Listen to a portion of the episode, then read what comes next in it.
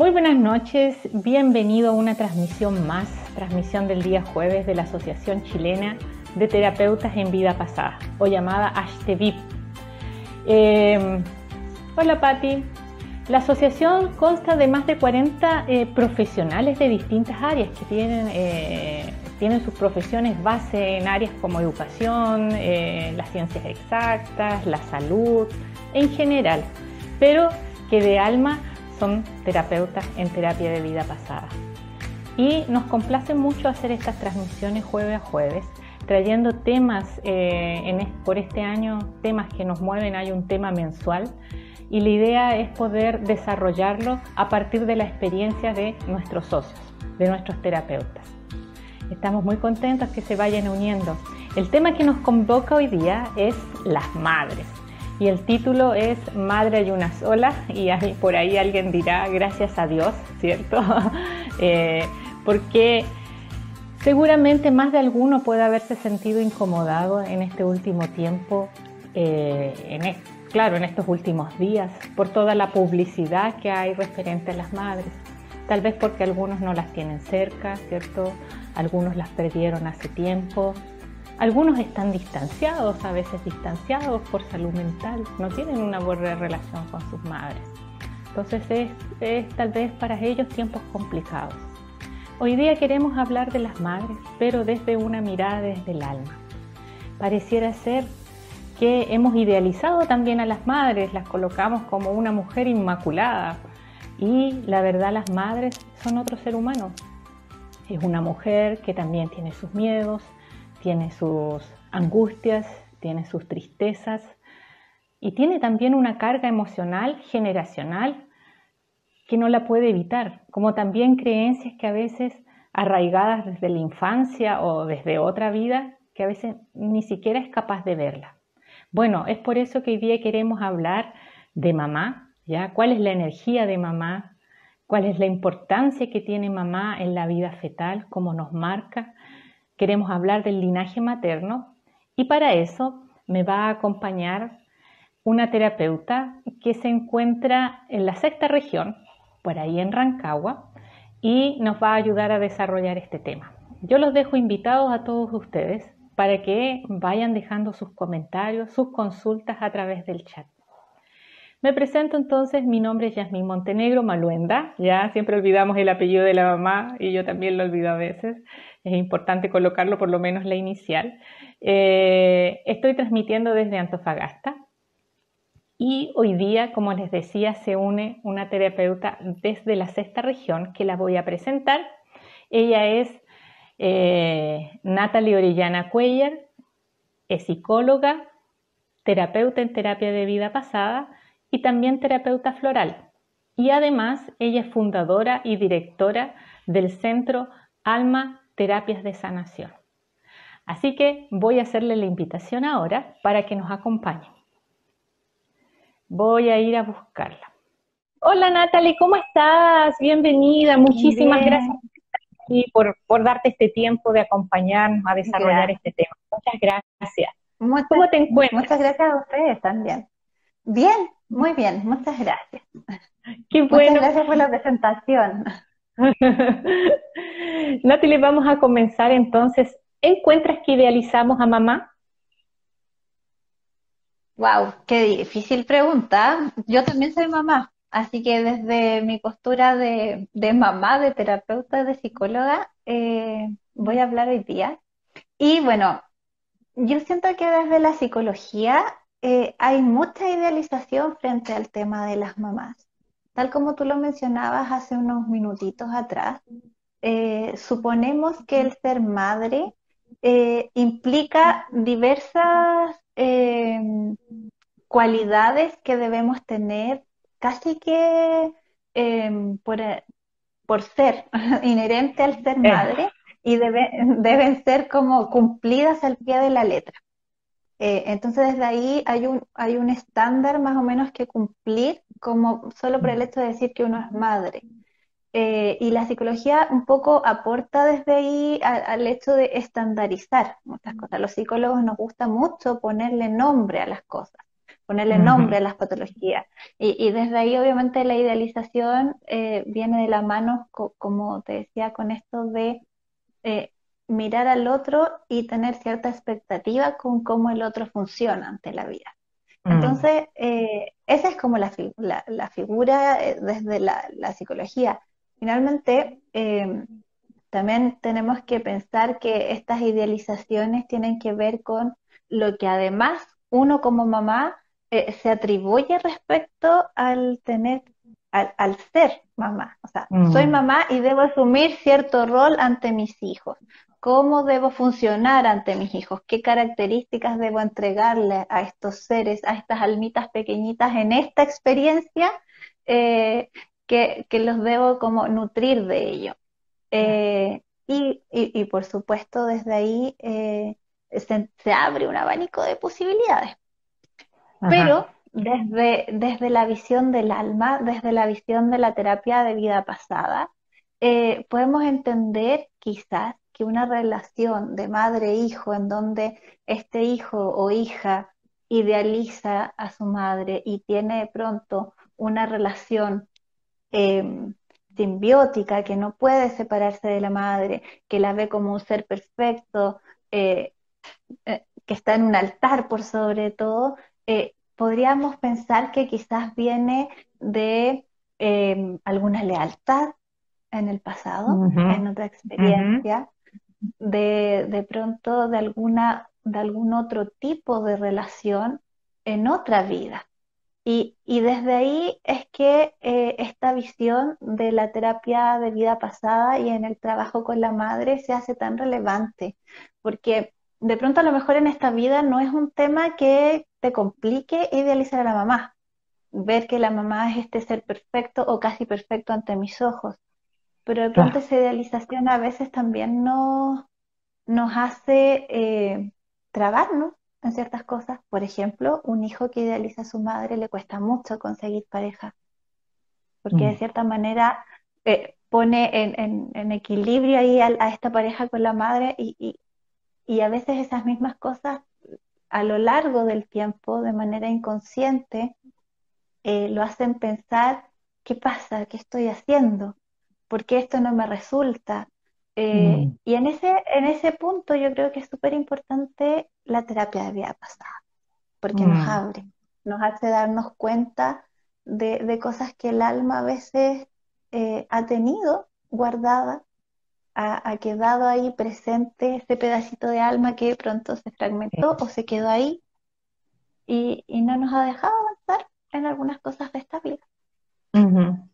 Sí, y la madre, increíblemente para que sepan, porque la verdad a veces uno piensa que es solo una o uno que está con alguna dificultad con la mamá. Y no es así, ¿cierto, Natalie? En, esta terapia es un tema recurrente las dificultades con mamá o ir, a, o ir a buscar terapia a partir de algún conflicto o algo con la madre. Así es. En, la terapia de vida pasada, yo, diría que en mi experiencia, la gran mayoría de las personas tienen alguna dificultad con la madre. Y en psicología, eh, yo recuerdo en el pregrado tenía un docente que decía, las mamás siempre tienen la culpa de todas las patologías. Mm. Entonces, entendiendo un poco desde ahí, eh, es súper, mm. eh, es un tema muy, muy recurrente en terapia. Es un tema que de alguna manera eh, está presente en la vida de todos, ya sea con dificultades o no. Finalmente todos tenemos una madre, madre mm. biológica, madre del corazón, y, las relaciones se van dando de acuerdo también a un montón de factores que podrían ir eh, aportando o no a esta, a esta mm. relación de esta vida, de esta experiencia. Sí. Y, sobre eso mismo, ¿cuál es la importancia del linaje materno? Mira, el, el, linaje materno de cierta manera nos viene un poco como a mostrar eh, la historia familiar, como la historia hacia atrás, de nuestros ancestros, de nuestras madres hacia atrás, pero de esta vida finalmente, de esta experiencia terrenal. Eh, y de alguna u otra manera también nos muestra eh, cuáles son los patrones que seguimos de esa historia y de ese linaje materno. Eh, puede ser, por ejemplo, no sé, mi tataratatarabuela tuvo relaciones de violencia, por ejemplo, y toda la vida su pareja, su esposo, ejerció violencia con ella. Y ella, por eh, distintas razones, no corta esta historia de violencia y muchas veces se vuelve a repetir, a repetir, a repetir el patrón de manera transgeneracional. Mm. Desde ahí hay varios tipos de terapia que se pueden eh, utilizar para ir sanando este linaje. Las constelaciones familiares, psicoterapias, círculos de mujeres, un montón de terapias pero, pero dentro de ellas también, y obviamente lo que hoy día nos, nos interesa un poco también mostrar, es que la, la terapia de vida pasada, tal como lo dice su nombre, es trabajar con el pasado, con este pasado inmediato que puede ser de, hoy día en la tarde a la, o a las 10 de la mañana, o de, de, un pasado que nos lleve eh, no sé, a nuestra primera infancia, a la vida intrauterina o finalmente a vida, a una vida anterior. Entonces, desde esa vereda, en el fondo, desde ese escenario, es que esta terapia de vida pasada nos permite de cierta manera poder ir cortando con esos patrones, cortando con esos mandatos que de alguna manera el linaje nos ha ido heredando y nos ha ido cargando energéticamente con ciertos roles o ciertos, eh, ciertas situaciones con las cuales hemos tenido que lidiar energéticamente, con las cuales hemos tenido que lidiar de pronto eh, emocionalmente y que a veces inconscientemente, por más que nosotros queramos no repetirlo, eh, se ejercen igual. Claro, Claro, no hay solamente una herencia física a nivel de ADN, ¿cierto? También hay una herencia energética, una herencia de creencias que se arrastran y a veces uno no sabe hasta que se sorprende tal vez actuando justamente lo que criticaba de mamá. Todo aquello que criticaba uno se encuentra, oh, estoy repitiendo lo mismo. Solo que si no te das cuenta, sigue, ¿no? Repite el hijo, la hija y así vamos. Claro. Entonces, cuando ahí es la importancia de sanarlo. Efectivamente. Y Natalie, ¿cuál es la energía que proviene de la madre? Bueno, la energía materna eh, debiese ser súper sencillo responder esta pregunta, que, que de alguna manera, eh, como desde lo concreto, desde lo práctico, podríamos decir es la energía femenina finalmente es la que nos, nos, alinea con un montón de otras cosas para hacer los entendimientos, para poder tener como algún tipo de relación con una persona u otra. Pero, pero si lo vemos desde la perspectiva del alma, eh, la energía que proviene de esta madre, de nuestra madre en, este, en esta experiencia, eh, es muy relativa, porque finalmente tiene que ver con las historias que hemos tenido con esa alma que está hoy día en este cuerpo físico que es nuestra mamá, eh, mm. y, se ha venido de una u otra manera arrastrando de nuestras experiencias anteriores con esta persona. Entonces podría, podría llegar a ser una, una energía muy positiva, una energía que de alguna otra forma nos ayude a canalizar y avanzar en nuestro propósito de esta vida, pero de pronto también podría ser una energía no tan buena, una energía negativa, una energía inclusive ser de rechazo, que, de pronto a lo largo del tiempo uno diga, eh, ¿por qué? ¿Por qué siento este rechazo con mi mamá? ¿Por qué mm. siento este distanciamiento? ¿Por qué no quiero acercarme? ¿O por qué no me parece bien lo que ella hace? Eh, que son mm. como frases que, se repiten eh, muy a menudo en, las sesiones, muy a menudo en la terapia. Eh, y bueno, obviamente desde ahí podemos ir entendiendo con la terapia de vida pasada y esclareciendo un poco esas preguntas que uno se hace y que los consultantes llegan, como, te digo, muy a menudo a, las sesiones para poder decir, eh, ¿qué pasó? ¿En qué momento mm. me alejé de ella? ¿En qué momento esta situación cambió? eh, la TVP nos viene a mostrar un poco eso, nos viene a abrir los ojos del alma, nos viene a decir en cuándo se, cuándo se genera esta, este distanciamiento o, este rechazo o esta sensación como de incomodidad con, la energía que, nos, que proviene de nuestra mamá. Y sabes que precisamente, por ejemplo, aquí comentaba y lo vi pasar, Daisy me parece, se supone que no hay culpables, ¿ya? Porque yo creo que igual existe una cierta culpabilidad cuando tú dices, pucha, todo el mundo idealiza a mamá, todo el mundo está pendiente en estas fechas de hacerle el regalo y yo no puedo.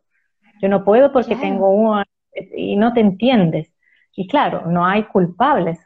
Y ahí es donde viene la terapia a entender, como tú dices, con una mirada desde el alma, qué es lo que está ocurriendo.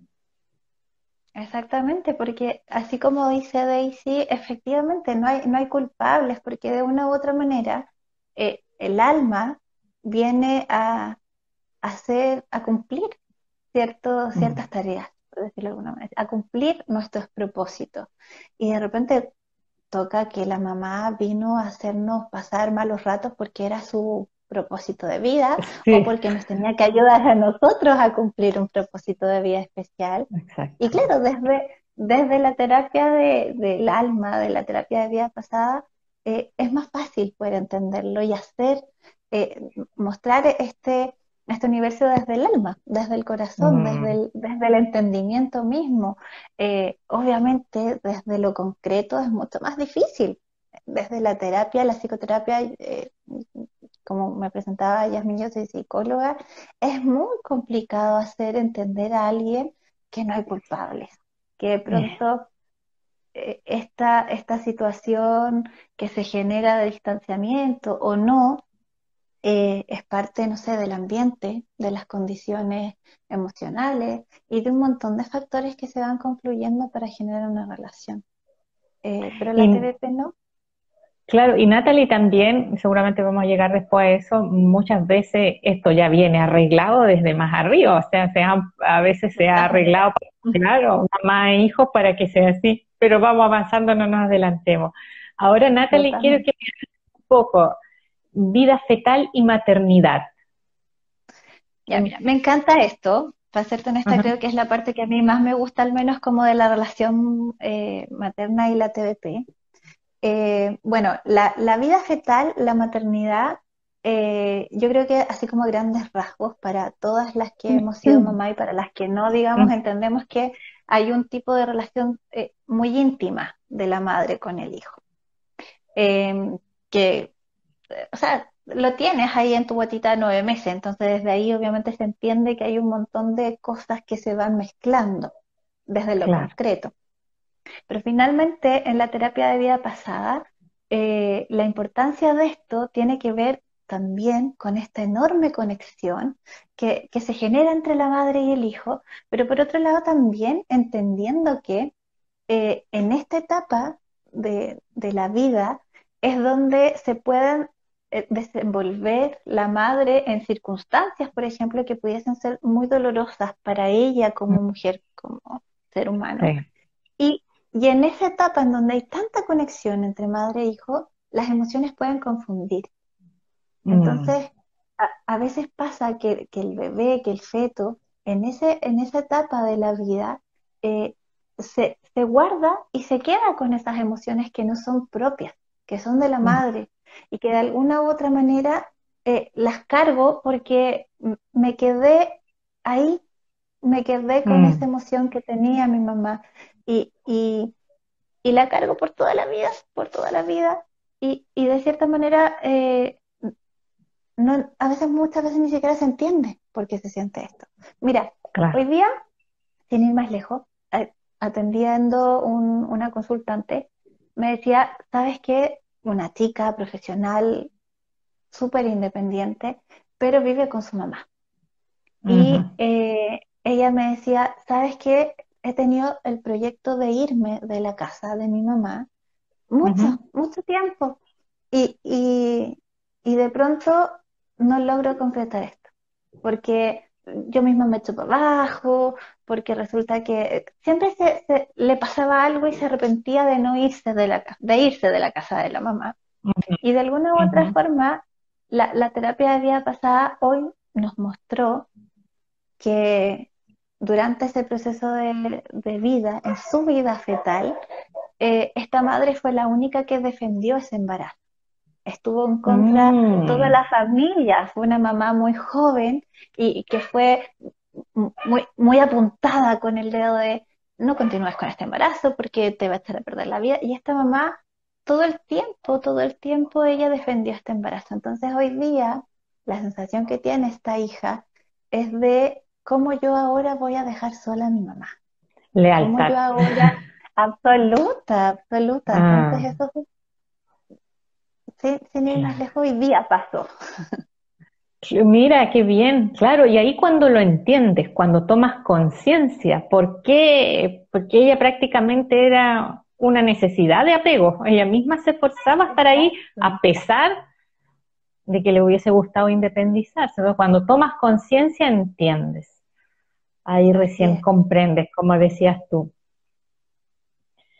Y ahí veníamos ahora de estas lealtades invisibles con las madres, la que decía, lo resiste, persistes, la ley de espejo. A ver, las lealtades, bueno, obviamente tiene que ver justamente con esto que acabamos de hablar, con del ejemplo que te daba que pasó hoy día en, sesión, eh, que de alguna u otra manera eh, tendemos a eh, cumplir con estas expectativas que el alma no, nos va marcando y, mm. nosotros de, cierta manera nos, nos ponemos ahí eh, consciente o inconscientemente esta tarea de cumplir, de hacernos cargo de esa sensación, por ejemplo, lo que hablábamos recién, de, no abandonar a la mamá, de, no separarse de esa relación. Eh, entonces, desde ahí podríamos también hablar, como me decías tú recién, lo de la ley de espejo, eh, que tiene que ver con que, de cierta manera, eh, todo lo que veo en el otro refleja un poco de mi alma.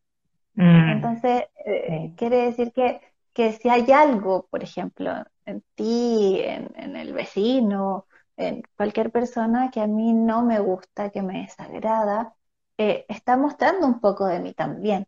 Quizás es mm. algo que yo estoy espejando, me, estoy mm. viendo un poco, entonces eso lo rechazo. Y, y, de cierta manera, eso, eh, ¿en qué nos podría servir? Porque de alguna manera esta ley de espejo nos está mostrando cuáles son estos asuntos que están pendientes y que quizás podríamos aprender o, o desarrollar terapéuticamente para ir avanzando, para ir siendo menos prejuiciosos para enjuiciar un poquito menos al resto y para de cierta manera también entendernos un poco mejor. Mm. Sí, es verdad. No es tan fácil. ¿ah? Uno. Claro. Por supuesto o sea, no. Es tan fácil darse cuenta que lo que me molesta del otro es porque es algún reflejo mío. No, por favor, no. No, por supuesto, nos resistimos mucho, nos resistimos mucho a eso porque es difícil vernos la sombra, es muy difícil. Estamos acostumbrados a vernos este, este lado bonito, este lado que es agradable, todas las luces, pero trabajar con las sombras, con la resistencia de la ley de espejo es complicado, es muy duro además. sí, déjame contestar algunas acá. Eh, Preguntó Daisy, ¿es necesario o importante ser psicólogo para ser terapeuta de TBP? Le contesto yo a Daisy, no Daisy, no es necesario ser eh, psicólogo. En la asociación, cuando yo inicié ahora el programa, les contaba que somos más de 40 profesionales de distintas áreas. En mi caso, por ejemplo, yo soy ingeniero civil en electrónica, ¿ya? No, no es necesario, ¿ya? Y en la asociación hay de distintas áreas, ¿ya? Hay, claro, psicólogos, hay gente del área de la salud, médicos, obstetra, enfermero, pero también hay gente del área de la ciencia exacta, hay arquitectos, hay ingenieros, hay gente del área de, la, de las letras, hay abogados, también hay profesores, así que no es necesario. Y aquí dice, ay, es que no lo alcanzo a ver, tiene que ver con nuestras sombras, sí, por lo que estaba hablando recién.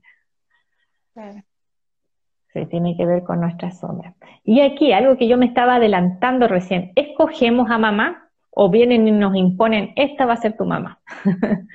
Mm, mira, en mi experiencia eh, me ha pasado que sí, que sí escogemos a mamá. Pero como son experiencias, probablemente no en todas las ocasiones las escogemos. Pero, pero mayoritariamente en los casos que a mí me ha tocado trabajar con terapia de vida pasada, eh, casi siempre escogía, escogíamos a nuestra madre. Em, ¿Por qué? Porque quedan pendientes experiencias, porque quedan eh, lazos que de alguna u otra manera hay que trabajarlos, porque eh, son, no sé, de pronto familia de almas y decidieron en el plan de vida eh, interactuar como madre e hijo, o de pronto porque hay relaciones karmáticas que hay que ir subsanando y compensando. Entonces, eh, son, muchos, muchos los factores que de alguna manera influyen en que eh, se escoja la madre. Yo les quería contar un caso eh, de una chica que justamente cuando hablaba de las relaciones karmáticas, tiene que ver con, con esta relación con la madre. Es una chica que llega a terapia bien angustiada por, por esta relación con la mamá asumiendo un poco que ella era solo a ella quien le pasaba, que, casi que era un tema que no ocurría a nadie más en el planeta.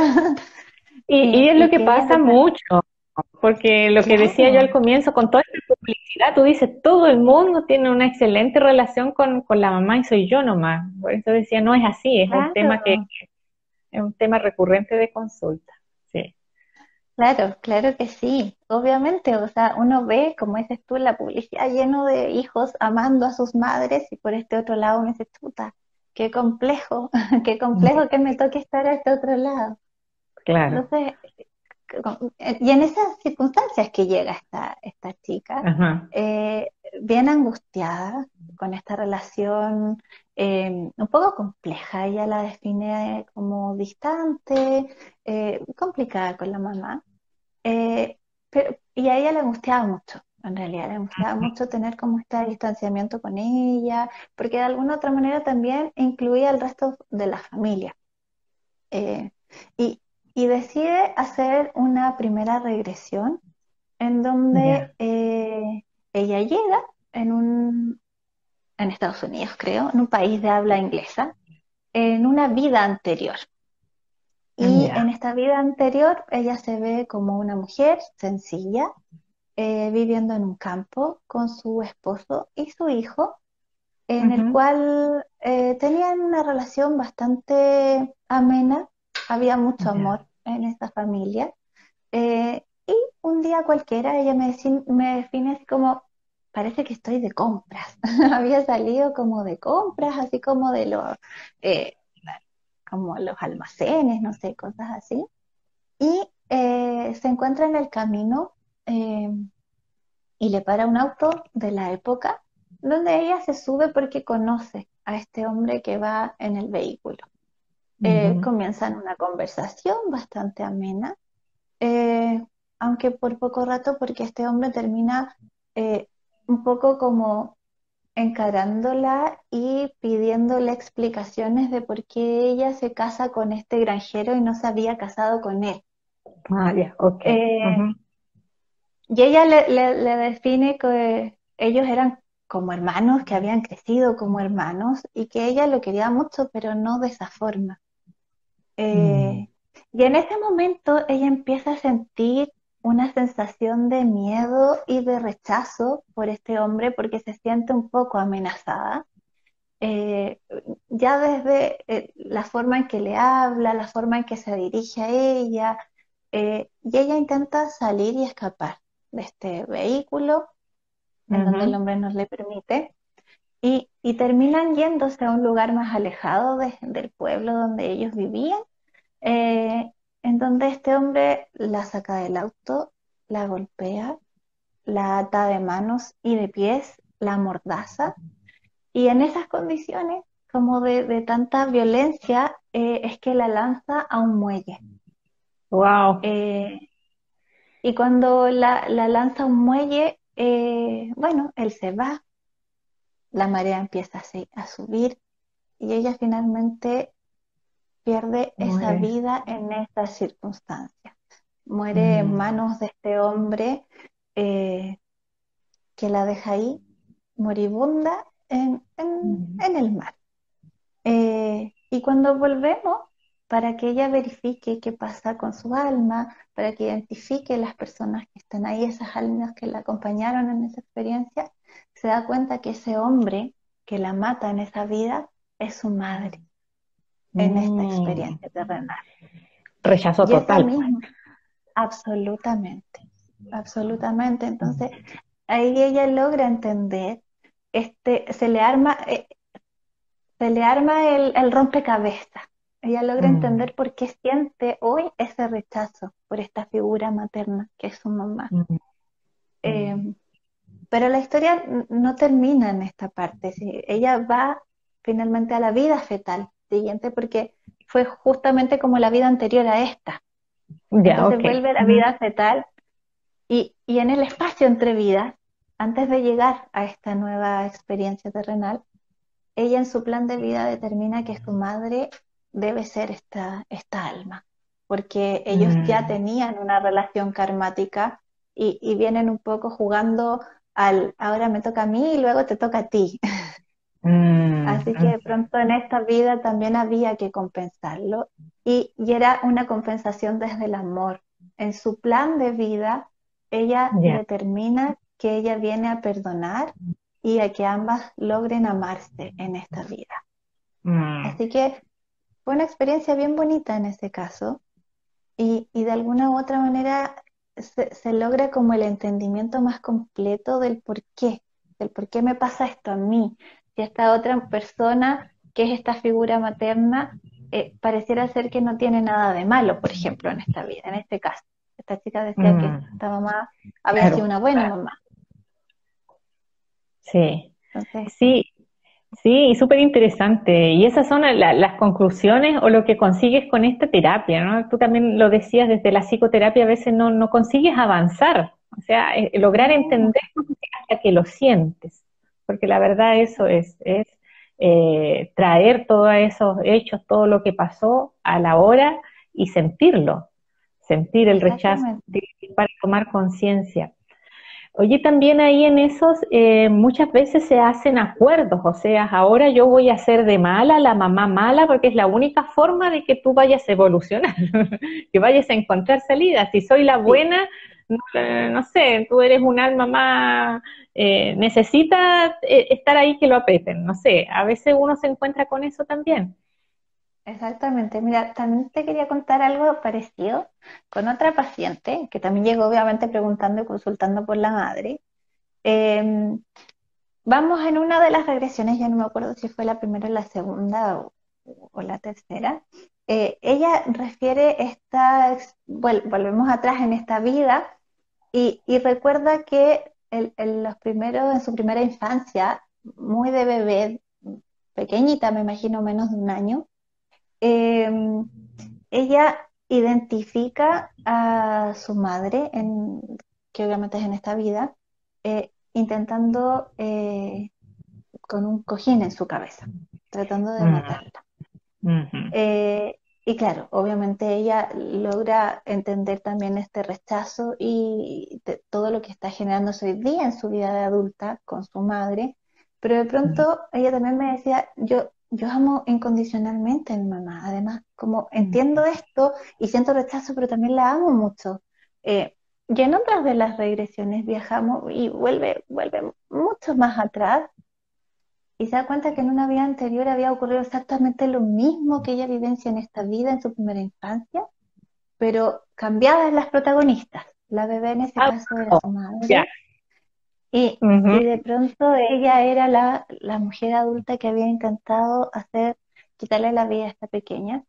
Y, descubre que de alguna otra manera eh, esta madre, que hoy día le toca de madre, eh, ella había venido a hacer el rol de hacerla sufrir en esta vida, demostrarle que en esta vida ella tenía que aprender ciertas cosas desde el sufrimiento porque necesitaba avanzar en esa área que no la tenía eh, resuelta de alguna manera de sus experiencias anteriores.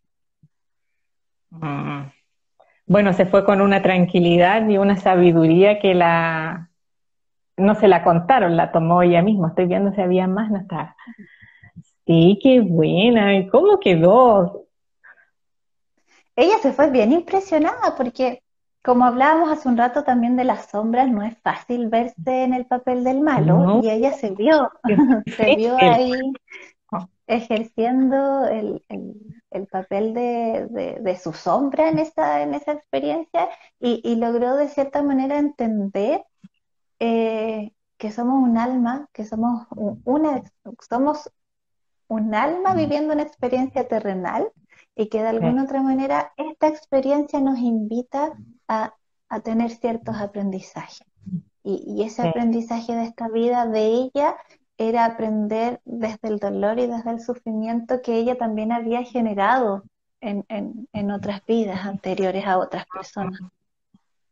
Sí, sí. Y ahí para los que nos están eh, escuchando, eh, contarles de que hay que tener mucho coraje, encuentro yo, para verte de, de victimario generalmente en las regresiones uno siempre es la víctima, todo le hacen a uno y consigue entender, pero verse de victimario hay que tener coraje para, para ver el otro lado, como tú dices, la sombra. Y Natalie, yo te iba a preguntar, no sé si se me escapó algo por acá, eh, porque tú también eres terapeuta floral y tal vez has trabajado también con las flores, yo también soy terapeuta floral, con respecto a esto, ¿ah? las mamás a veces somos muy aprensivas, ¿cierto? Eh, a veces no es tan fácil, ¿cierto? Desapegarse de los hijos, es algo difícil, a veces uno quiere mantener el control de ellos, y hay algún momento en que ellos toman su vida y ya no podemos controlar más. Eh, tal vez podrías aconsejar algunas flores, o comentar de alguna. Sí, por supuesto. Mira, las flores de Bach en general, eh, yo las utilizo harto como terapia em, complementaria de la terapia de vida pasada. Yo siento que absolutamente vienen a aportar al entendimiento, a la contención de alguna u otra manera. Y, y desde, desde ese punto de vista y desde lo que tú me dices, esto de dejar a los hijos y soltarlo, eh, yo, cuesta un montón. Mis hijos son así de chicos, pero a mí igual ya me cuesta un montón. Así que yo creo que de una u otra manera, eh, una de las, de las grandes flores para trabajar justamente el tema de la madre es chicory. Chicory es, la flor que nos muestra un poco como desde lo caricaturesco, por decirlo de alguna manera, a esta mamá aprensiva que no quiere soltar a los hijos, que de alguna u otra forma eh, te dice, pucha, eh, bueno, si quieres me vienes a ver nomás, po. es como, como, desde la culpa haciendo que el otro actúe, eh, pero, pero para que la, esta madre sea finalmente la que de cierta manera siga manteniendo el control sobre esos hijos, eh, y como te digo, desde la culpa, un poco como mantenerlos ahí con este lazo, que los hago así un poco venir a, mi lado. La ah. es una, una, muy, una muy linda flor, porque eh, desde el, el, extremo y desde el polo de la estabilidad, por decirlo así, o, el otro polo, eh, logra relaciones muy bonitas. Logra eh, hacer que, estas madres o estas personas que tienen esas características de la pensión logren de alguna u otra forma eh, abrirse y, dejar ser al otro eh, libremente sin dolor, sin culpa. Eh, y mm. obviamente eso es súper sano tanto para la madre como para los hijos.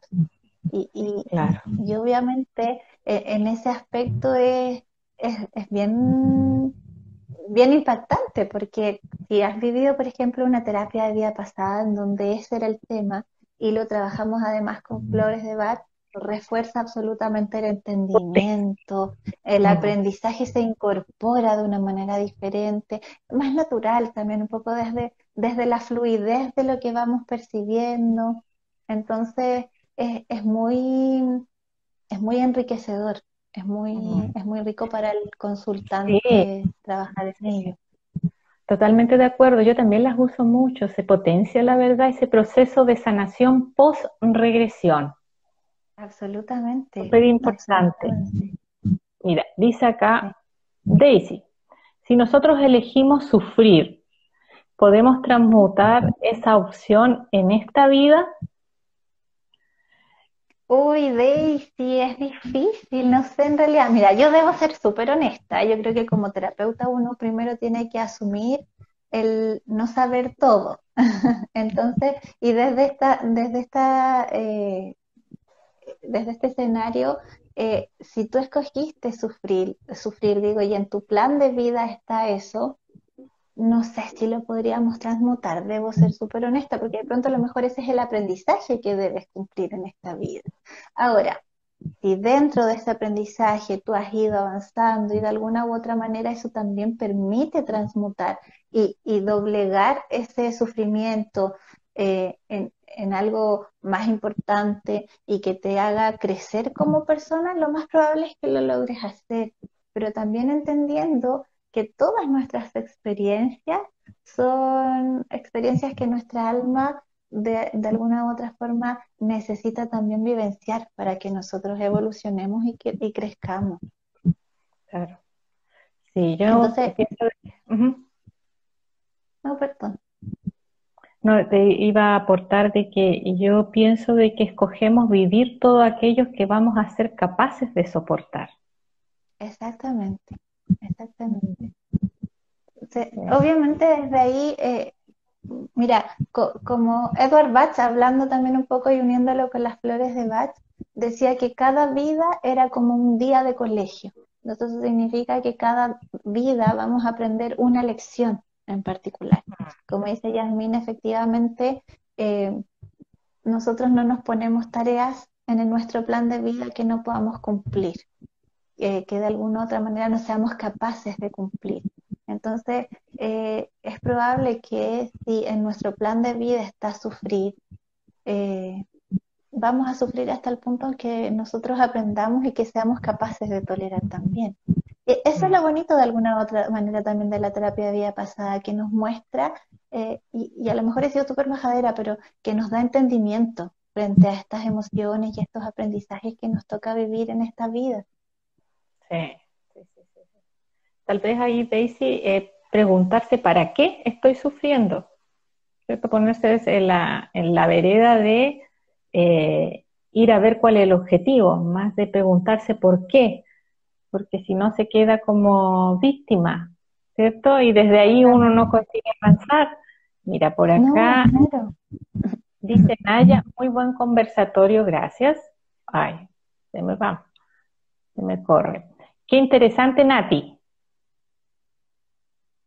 Sí. Saludos, Nati. Tremenda terapeuta. Sí.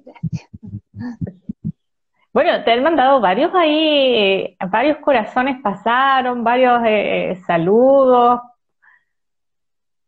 Sí, varios ahí saludando.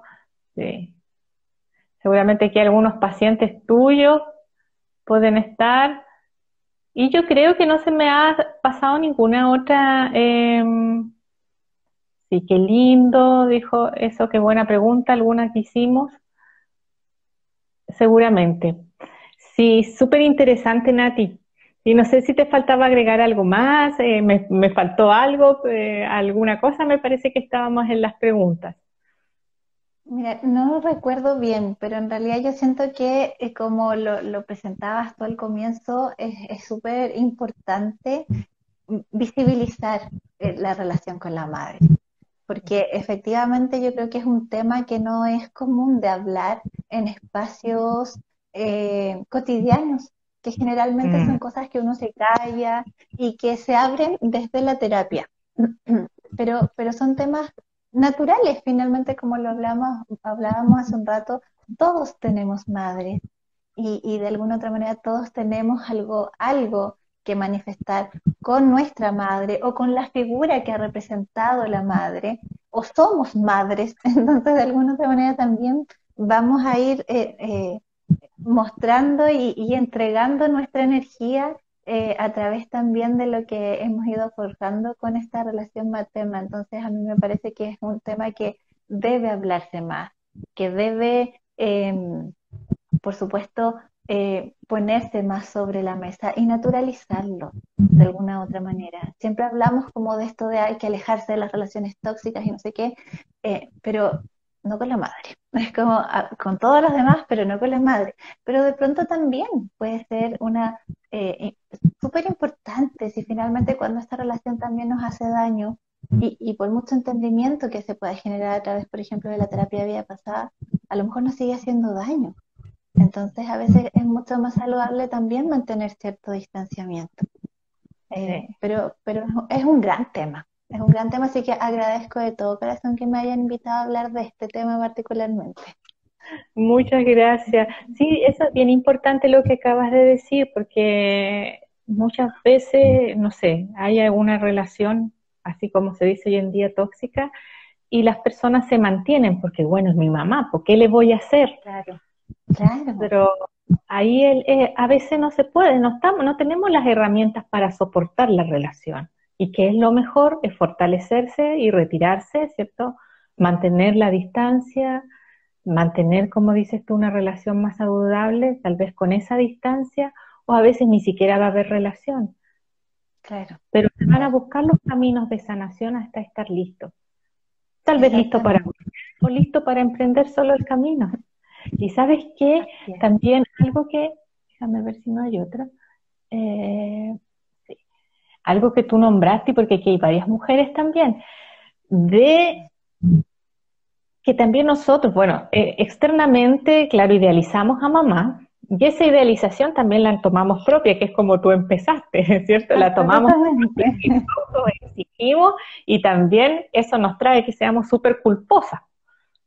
Exactamente. Exactamente. Porque de una u otra manera, mira, yo siento que el, el rol de la madre pasa por esto de, eh, por un lado viene, somos, la madre es un portal, de alguna otra manera nos permite el paso de esta alma a este cuerpo terrenal. Entonces, eh, por supuesto, nos canaliza de cierta manera a vivir esta nueva experiencia.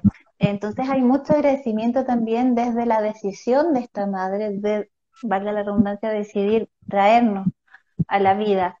Pero también está este otro lado, este otro lado que eh, a veces eh, a esta madre le toca ser de antagonista en nuestra vida y, y, que genera esta expectativa de, por ejemplo, yo jamás voy a ser como mi madre o yo nunca voy a hacer lo que hizo conmigo o viceversa. Yo quiero ser igual que mi madre, me encantaría ser así un poco como es mi mamá, la idealización por este otro lado. Entonces, eh, mm. es un tema como de verdad, yo creo que da para muchos otros, eh, mucho rato de conversación, porque efectivamente tiene muchos ribetes y un montón de cosas y cada uno tiene una experiencia distinta con su madre. Sí, hay varias aristas ahí, sí. Bueno, te voy a agradecer, Natalie. Ahí varios saludos van pasando, mira, varios corazones. Yo no sé si tú los ves desde allá, yo los veo acá. ya, así gracias. Agradecerte por estar aquí, por traer tu experiencia, colocar tus casos, mostrar que la verdad el tema de las madres es un tema, ¿ya? Y es un tema de terapia. No todos vamos bien con nuestras madres, ¿cierto? Así que agradecerte de estar aquí, de acompañarnos. Muchas, muchas gracias. Natalie, te voy a pedir que tú te desconectes porque no tengo todavía cómo. gracias, muchas gracias, Yamin. Que estén bien. Chao. Chao, Natalie, que estén muy bien. Muchas gracias. Agradecerle a todos los que están hoy por permitirme entrar en sus casas y a través de la asociación, por supuesto, llevar, difundir la terapia de vida pasada Muchas gracias por entrar en sus almas y bueno, y nos vamos a ver el otro jueves, también a las 21 horas, con un interesante tema. Recuerden que pasamos a mayo, así que imaginen qué tema va a ser el tema de mayo en que nos vamos a dar vuelta. Vayan siguiendo nuestras redes y no se olviden que este mismo video va a quedar editado en unos días más en el YouTube de la asociación. Chao, chao, me despido, que estén muy bien, que tengan un excelente fin de semana.